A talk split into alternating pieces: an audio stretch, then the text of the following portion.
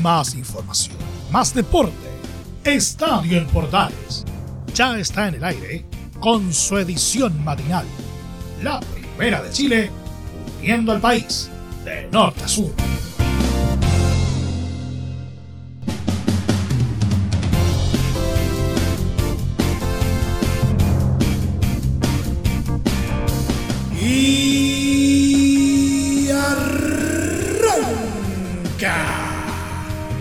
Señoras y señores, muy buenos días, bienvenidos una vez más, bienvenidos al show Semana Navideña, ¿no es cierto? Semana en la que damos comienzo al verano propiamente tal y por supuesto una semana en donde seguiremos hablando de fútbol, fútbol y más fútbol. ¿Qué nos dejó la fecha 25 que queda por disputarse? ¿Cómo va el ascenso? Dicen que en Valdivia hay una pena y más que una pena, una verdadera bomba que estalló tras el descenso del Torreón. Les vamos a estar contando también harto detalle al respecto. Y por supuesto, nuestro querido polideportivo y algo que sigue dando que hablar también en nuestro fútbol como es el COVID-19 que no nos quiere dejar en paz todavía. De todo esto y más en 30 minutos y en partes iguales en este verdadero show que hemos denominado simplemente Estadio en Portales ¡Ay!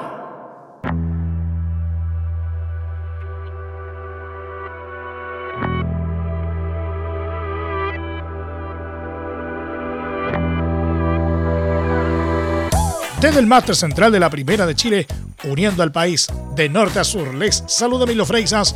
Como siempre, un placer acompañarles en este horario. Universidad de Chile empató 2 a 2 ante Huachipato en el Estadio Nacional y encadenó su segundo partido sin ganar en el Campeonato Nacional, manteniéndose alejado de la clasificación a la Copa Libertadores 2021. Además, los universitarios no se despegaron de los últimos puestos en la tabla ponderada del descenso y se mantuvo decimotercero con un puntaje de 1,209, aunque todavía lejos del 1,070 que tiene Deportes Iquique en el fondo.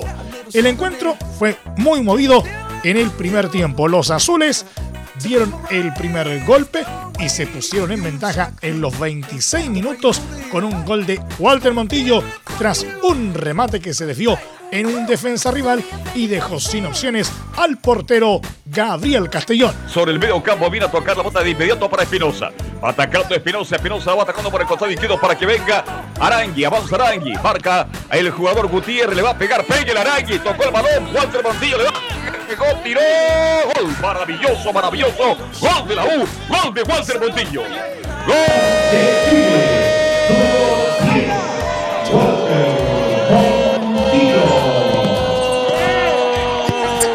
de la U. Gol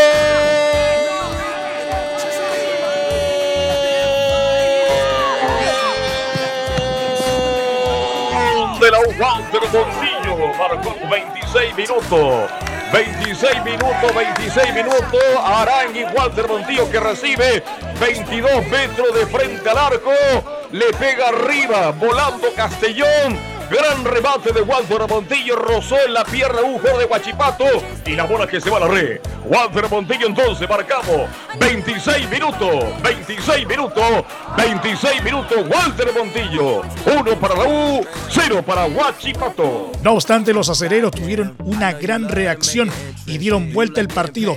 Primero con un tanto de César Valenzuela a los 32 y otro de Cris Martínez a los 37 minutos, aprovechando una grave falla del arquero Fernando de Paul. Así lo relató Carlos Alberto Bravo en Estadio Portales.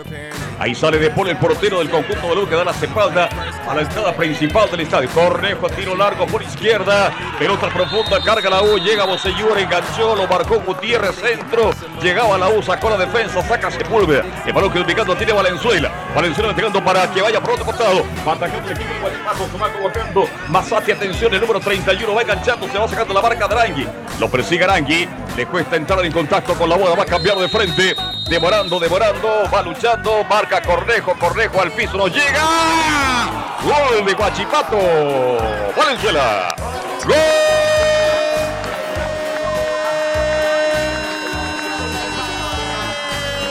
Gol de Valenzuela para Guachipato. Gol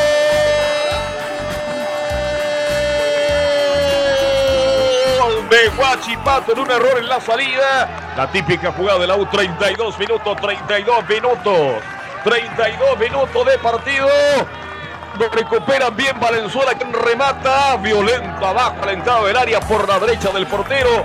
Nada que hacer el portero de Paul. Y empata de inmediato el conjunto de Huachipato. Valenzuela, una bota que se inicia por la derecha, se viene con todo el equipo de la usina, recibe, atención, un hombre de Guachipato que Valenzuela muy solito alentado del área y remata de primera, entrando al barco mayor, un remate bajo pegado al poste, la bola se va a la red y están empatando ahora. 1 a 1. Valenzuela puso la paridad para Guachipato. 1, Universidad de Chile. 1. La tiene el conjunto de Lucina. Pase largo por derecha. Llegando Gutiérrez. Marca Arangue. Arangue que nos puede en la marca. El balón quedó picando. La va recuperando lentamente el conjunto de Guachipato. Centro. Llega Martínez. Va arriba de Paul. Se le escapa el esférico y gol.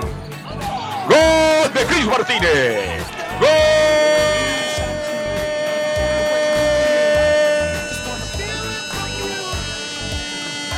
Gol de Guachipato. Una pelota vía aérea. Lo veo frágil, lo veo débil. A De Paul, De Paul reclama que hubo falta. Pelota arriba, se le escapa el balón. La deja picando a la entrada de la zona chica. Ya aparece Chris Martínez para tocar el balón. Arco descubierto. Pelota. Siguen los reclamos. Siguen los reclamos de la gente de la U. Vamos a ver si ahora, ahora no. Vamos a ver. Pero el gol por ahora está validado. Reclama que hubo falta. Eh, el portero del cuadro de la U, el de por un centro con contra el área de castigo. Pelota muy anunciada. El portero de la U va arriba. El balón queda picando. Lucha con Cris Martínez. El balón queda picando para 1.23. Que gana la posición de la pelota. Para mi gusto, no se ve luz. Me da la sensación que estuvo muy blando. De... Sí, no, error de Paul yo creo que no es falta. No es falta. No sé cómo la viste tú en su Muñoz. Sí, al menos acá en el estadio lo que está sucediendo es que aún están esperando, pero me parece que se valida finalmente el gol. Va a tener que reponer Universidad de Chile. Una jugada bastante extraña. Sacan el centro. Un centro bastante anunciado, como le decía Carlos Alberto en su relato. Un centro que tenía toda la posibilidad Fernando de Paul, todo el tiempo y el espacio para hacer lo que quería lo va a presionar Chris, ah, eh, eh, Martínez precisamente, me parece, y, lo termina complicando bastante al portero, que, nada puede, que puede hacer lo que podía hacer cualquier cosa, pero se termina complicando solo Fernando de Paul.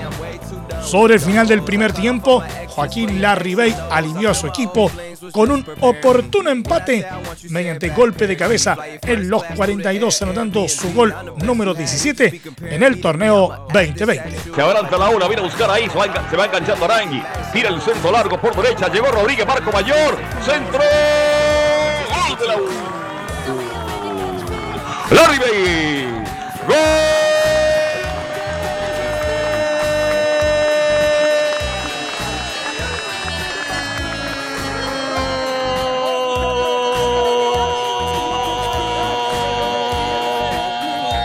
de la U. 42 minutos, 42 minutos.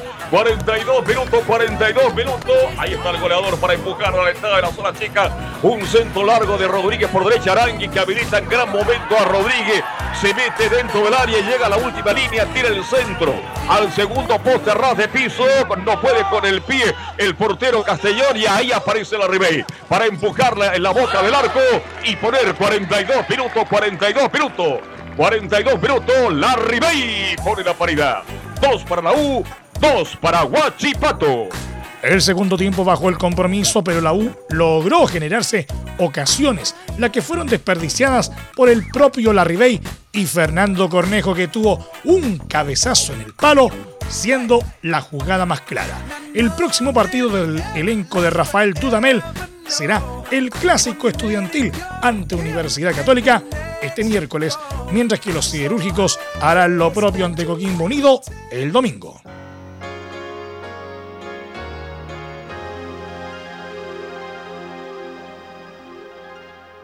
El técnico de Universidad de Chile, Rafael Dudamel, atribuyó a detalles del empate 2 a 2 que se dio su elenco ante Huachipato este domingo en el Estadio Nacional y sostuvo que deben mejorar pensando en el duelo contra Universidad Católica. Cuando tú ves el partido de hoy eh, y te das cuenta de los goles que recibimos, sin desconocer que, el rival de turno eh, tuvo, buenas, tuvo cosas positivas, eh, digamos que incluso fueron dos goles que no, que no correspondían a lo que venía siendo un funcionamiento, de su funcionamiento, porque, porque eh, perdemos el posicionamiento de un interior, perdemos el posicionamiento de Valenzuela a la espalda de uno de nuestros volantes por una milésima de segundo y cuando nuestro volante gira ya lo están contrato rematando.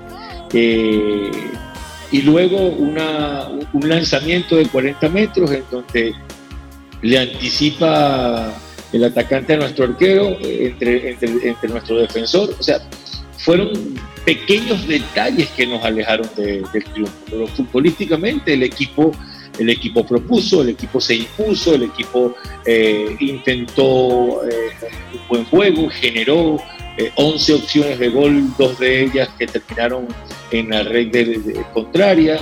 Entonces, contra este equipo, un, partido como contra la Católica que nos toca jugar el próximo miércoles, en ese tipo de detalles no podemos fallar, porque son partidos contra equipos bien consolidados y, allí los mínimos detalles cuestan. Entonces allí estoy seguro que, no podemos darnos el lujo de, lo que sucedió hoy, pero, pero todo, esto no, nos sirve como una, como una gran lección para, para no volver a cometerlo. Además, el estratega señaló que hoy fue nuestro mejor partido en faceta ofensiva. Nos generamos varias ocasiones, pero es extraño que el goleador de nuestro equipo, Joaquín Larribey, no estuviera con puntería. Así son los goleadores, pero creo que estuvimos bien en ese aspecto. Rafael Dudamel en Estadio en Portales AM. Bueno, cada partido ha sido una historia totalmente distinta, con, con contenido, con desarrollo muy, muy diferente. Hoy, hoy hemos hecho el mejor partido ofensivamente hablando de, de los que hemos disputado. Hemos generado opciones claras de, gol para merecer ganar el partido, pero no hemos tenido esa, esa fortuna que, en encuentros sí. Eh, no es normal que, nuestro máximo goleador eh, deje de tener esa puntería como, le sucedió hoy, pero bueno, así son los goleadores, ¿no? Eh, eh, a veces eh, pasan este tipo de situaciones. El DT consultado por las salidas del propio Larry Bay, Walter Montillo y Pablo Aranguis en el segundo tiempo, dijo que todos los cambios se hicieron pensando en este partido. No estamos con el puntaje ni en la situación de guardar jugadores para el partido siguiente que es el clásico. Los cambios son netamente decisiones de acuerdo al partido. Ningún cambio lo realicé pensando en el día miércoles.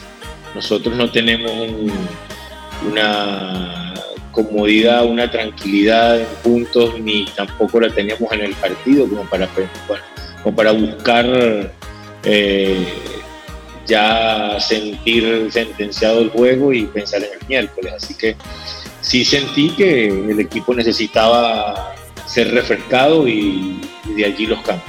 Finalmente, el ex Atlético Mineiro sostuvo que las situaciones y las decisiones de cada alineación son producto de un análisis y el contexto que vivimos. Hemos tenido jugadores inhabilitados en partidos anteriores, cerró.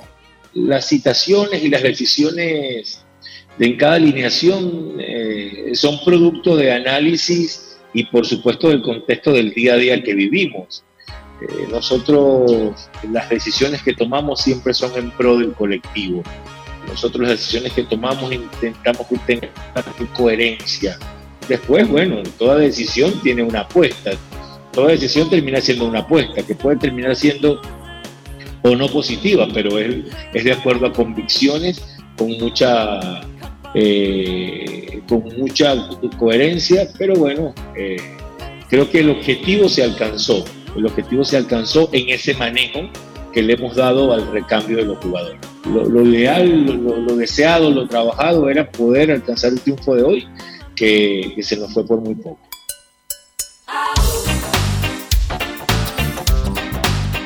O'Higgins sumó tres puntos importantísimos en la lucha por zafar del descenso y dejó muy complicado a Coquimbo en el penúltimo lugar, luego de propinarle un 0-3 este domingo en el Estadio Francisco Sánchez Rumbroso.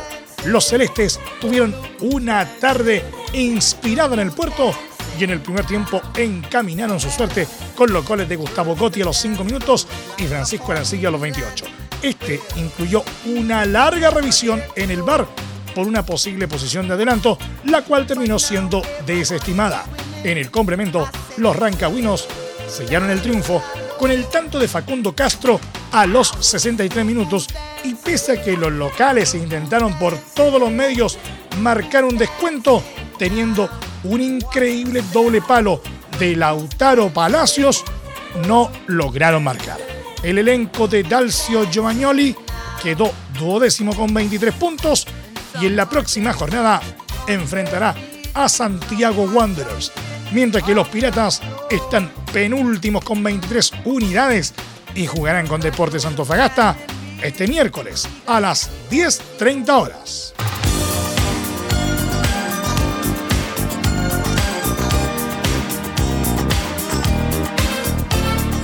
Deportes Antofagasta y Santiago Wanderers empataron 1 a 1 en el estadio Calvo y Bascuñán en un duelo carente de emociones por la fecha 25 del Campeonato Nacional, que no modifica la situación de los Pumas en la zona de copas, ni tampoco aleja mucho a los Caturros de los últimos puestos.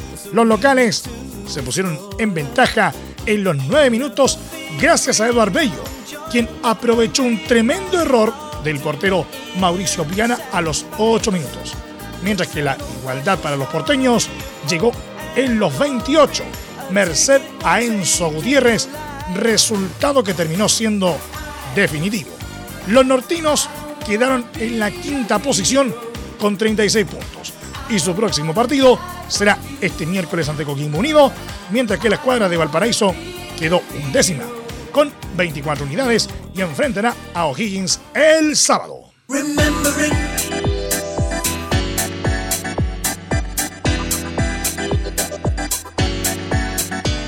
Palestino sumó su tercer triunfo consecutivo en el Campeonato Nacional tras vencer a Audax Italiano por 1-0 para escalar posiciones en la tabla y meter presión en la lucha por acceder a copas internacionales. En el Estadio Municipal de la Cisterna, el elenco árabe desniveló a los 23 minutos gracias a la aparición de Jonathan Benítez, quien aprovechó un pase de Leandro Venegas para marcar el 1-0.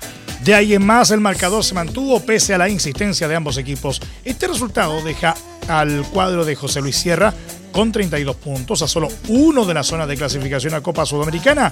Y en la próxima jornada visitará a Deportes Iquique. Audax, en tanto, quedó con 28 unidades en el duodécimo lugar de la tabla a la espera de recibir en el próximo partido a Universidad Católica.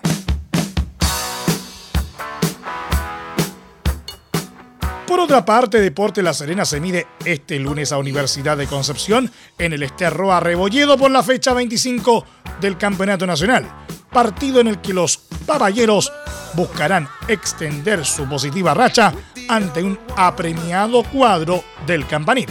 El equipo serenense no ha sabido de derrotas desde que comenzó la segunda rueda del torneo sumando seis victorias y un empate ante Universidad de Chile en la pasada fecha. Los dirigidos por Miguel Ponce marchan en el decimotercer puesto con 28 puntos, pero de ganar podrían trepar varios puestos en la tabla de posiciones, aunque están complicados en la tabla ponderada, donde marchan ante penúltimos.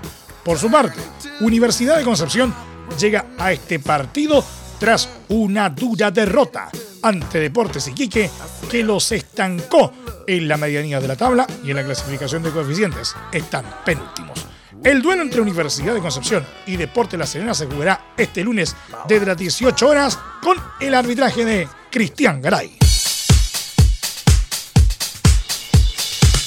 Everton de Piña del Mar anunció este domingo que llegó a acuerdo para que el ex seleccionado argentino Roberto Sensini se transforme en el nuevo técnico del primer equipo. Según cuenta en nota de prensa el conjunto ruletero, el vínculo del nuevo adiestrador se extenderá hasta el fin de la temporada 2021. Como jugador, Sensini jugó en Newell's Old Boys, Udinese, Parma y Lazio, logrando variados títulos, lo que le valió jugar en la selección trasandina en los mundiales de Italia 90, Estados Unidos 94 y Francia 98, ganando además la medalla de plata en los Juegos Olímpicos de Atlanta. Como entrenador, el argentino comenzó su carrera en Udinese en 2006 para luego regresar a su país natal, donde dirigió en Estudiantes de La Plata en dos temporadas, 2007 y 2008. Además, tuvo pasos por Newell's Old Boys, Colón y Atlético Rafaela. Curicó Unido confirmó que la Seremi de Salud del Maule certificó 26 casos estrechos, los cuales permanecerán en cuarentena hasta el 30 de diciembre de 2020, los que se suman a los 11 casos positivos tras ratificar que están enterados de la suspensión del partido ante Unión Española, señalaron que el plantel profesional de Curicó Unido, cuerpo técnico y jugadores suspenden las actividades de entrenamiento en grupos que estaban siendo realizados en cancha hasta cumplir los plazos señalados por la autoridad sanitaria. Por otro lado, comentaron que de los contactos estrechos, ninguno ha manifestado síntomas de COVID y respecto a las personas contagiadas, estas se encuentran en buen estado de salud y solo con leves síntomas siendo controlados por el cuerpo médico de la institución completo.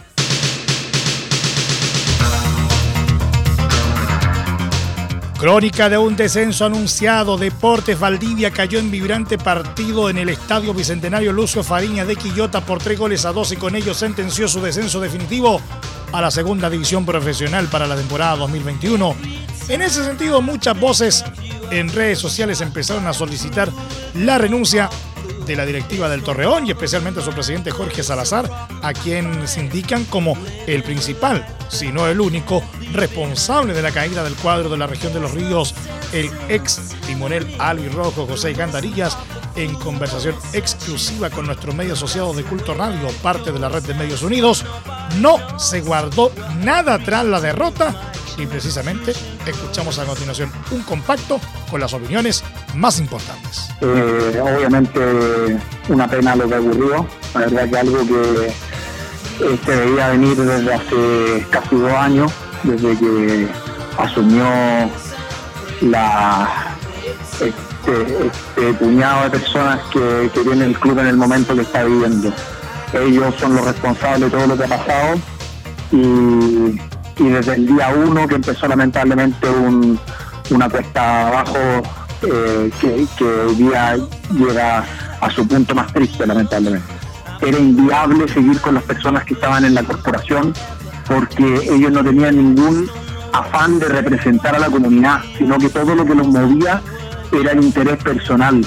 Eh, ellos lo único que buscan es el beneficio propio, es poder pagar un sueldo a costa del club desde que tiene ingresos por el canal de fútbol, es poder figurar, porque tienen una característica patológica enfermiza, que tienen una ambición extrema por figurar, por atribuirse de, el foco de la, de la prensa y de la comunidad, creen que de esa forma van a ser respetados, cosa que al final termina siendo todo lo, todo lo contrario porque son personajes patéticos. Pero a mí me parece impresentable que le pasen el club a un extranjero que no tiene ningún vínculo con el país, eh, le pagaban 6.000 euros, esos son 6 millones de pesos, es más del doble de lo que ganó cualquier entrenador que tuvimos antes, y tuvo un rendimiento del orden del 40% menos, o sea, ¿de qué me van a hablar? Que el señor era un crack.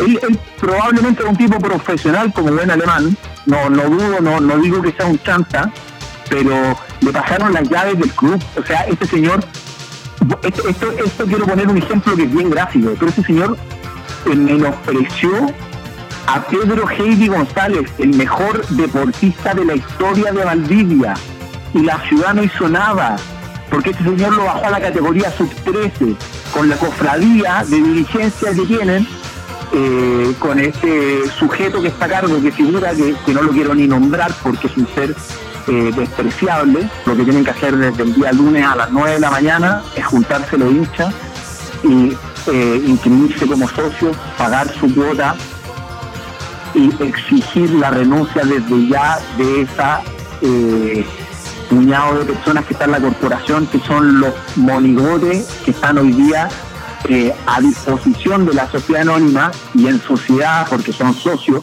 No sé qué esperan. Si quieren volver, que el club vuelva, inscríbanse como socios y sáquenlo, saquen a Salazar, a Surmendi, a Senjo y todos esos tipos que están atornillados en la corporación, sáquenlos ya, exijan la renuncia por decencia, que no se vuelvan a acercar al club porque le han hecho demasiado daño, demasiado por su ego, por su ganas de figurar.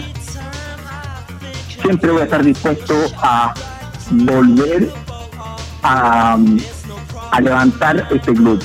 Pero con yo, yo renuncié porque yo no puedo verle la cara más a Felipe Enrique, a Jorge Salazar, a Henry Surmendi, a Nicolás Osnovikov, yo no les puedo ver la cara. Cuando los vi por última vez, en ese minuto decidieron poner de presidente a este sujeto y yo cuando ya no podía estar más desgastado, eh, decidí salir porque no les puedo ver la cara, no los, no, no, no los tolero, me hicieron pasar los peores años de mi vida, porque nunca estuvieron para los problemas y siempre estuvieron para ponerme más problemas. Me hicieron la vida realmente difícil. No tuve fin de semana, no tuve vacaciones, no tuve nada. Entonces la respuesta es súper fácil. Si ellos no están, yo estoy dispuesto eh, siempre voy a estar, nunca voy a cerrar la puerta a un club al que le tengo tanto cariño y que, con el cual eh, se lograron tantas cosas. En lo netamente futbolístico, el argentino Esteban Siacheri a los 56 y 62 minutos y Gonzalo Bustos marcaron para el elenco canario y Cristian González a los 66 y Matías Zamora a los 79 descontaron para los ribereños. Valdivia quedó con 0,857 puntos en la tabla de coeficientes y se le hace imposible alcanzar a los equipos que le anteceden, por lo que el próximo año jugará en la división de bronce del fútbol chileno. Los detalles en extenso de la entrevista con José Candarillas los estaremos compartiendo en las próximas ediciones de Estadio Portales. La bomba en lo inmediato ya fue lanzada a orilla del calle calle.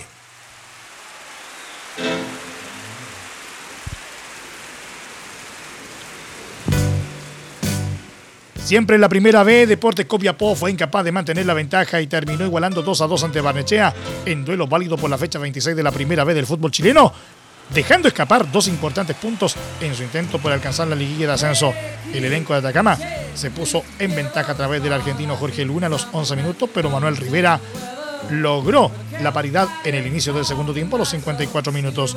Los dueños de casa volvieron a tomar la delantera con tanto de Luca Pontigo a los 57, pero el boliviano Pablo Pedraza a los 67 emparejó otra vez la cuenta para poner cifras definitivas. Copiapó llegó a los 32 puntos y dejó una buena oportunidad de acercarse a puestos de liguilla. Barnechea en tanto suma 24 unidades y se mantiene en posiciones secundarias.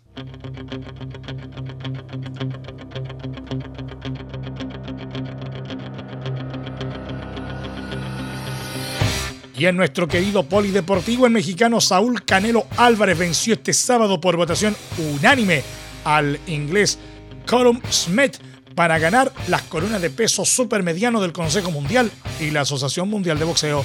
Álvarez recibió tarjetas a favor de 119-109, 119-109 y 117-111, que reflejaron su superioridad, con lo que se confirmó como el mejor púgil del momento en el libra por libra, en un pleito en el que fue de menos a más y dominó con un gran repertorio de golpes ante un contrario que llegó con 27 victorias consecutivas, 19 por nocaut. Smith intentó sacar ventaja de sus 19 centímetros de diferencia en la estatura y en el centro del cuadrilátero se plantó en la larga distancia aunque los dos mantuvieron la cautela en el primer round. Álvarez comenzó a cortar los accesos en el segundo asalto, en el que hizo algunos impactos abajo ante un contrario con capacidad de respuesta. Poco a poco, el mexicano comenzó a sacar ventaja clara en los intercambios con soberbios contragolpes y buena defensa ante el jab de izquierda del inglés. Canelo estremeció a Smith con una derecha en el cuarto, a partir de lo cual el europeo comenzó a pelear desde atrás. Por el momento respondió, sin embargo, perdió velocidad y en la segunda mitad el mexicano fue el único peleador en el ring. Un rally ofensivo en el noveno asalto, buenas combinaciones con el gancho de izquierda limpio en el décimo y ese golpe combinado con el recto de derecha en el undécimo ampliaron la ventaja ante un Smith con el rostro ensangrentado, pero negado a rendirse.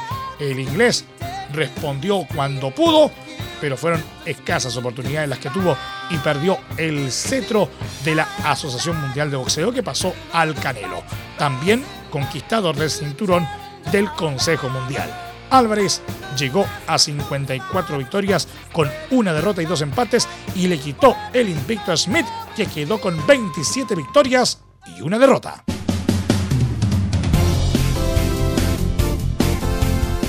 Nos vamos, nos vamos, nos vamos, nos vamos, nos vamos, nos vamos. Muchas gracias por la sintonía y la atención dispensada. Hasta aquí nomás llegamos con la presente entrega de Estadio en Portales en su edición AM, como siempre a través de las ondas de la Primera de Chile uniendo al país de norte a sur. Les acompañó Emilio Freixas. Muchas gracias a quienes nos sintonizaron a través de todas las plataformas de Portales Digital, a través de nuestros medios asociados de todo el país y por supuesto a través de la Deportiva de Chile, Radio Sport Continúen disfrutando de la programación de Portales Digital porque ya está aquí Leo Mora y la mañana al estilo de un clásico. Portaneando la mañana a continuación. Recuerden que a partir de este momento este programa se encuentra disponible en nuestra plataforma de podcast en Spotify, en los mejores proveedores de podcasting y por supuesto en nuestro sitio web www.radioportales.cl. Más información luego a las 13.30 horas en la edición central de Estadio en Portales junto a Carlos Alberto Bravo y todo su equipo. Que tengan todos un muy buen día, excelente inicio de semana y lo más importante, ahora más que nunca, si puedes, quédate en casa. Más información, más deporte esto fue Estadio en Portales, con su edición matinal.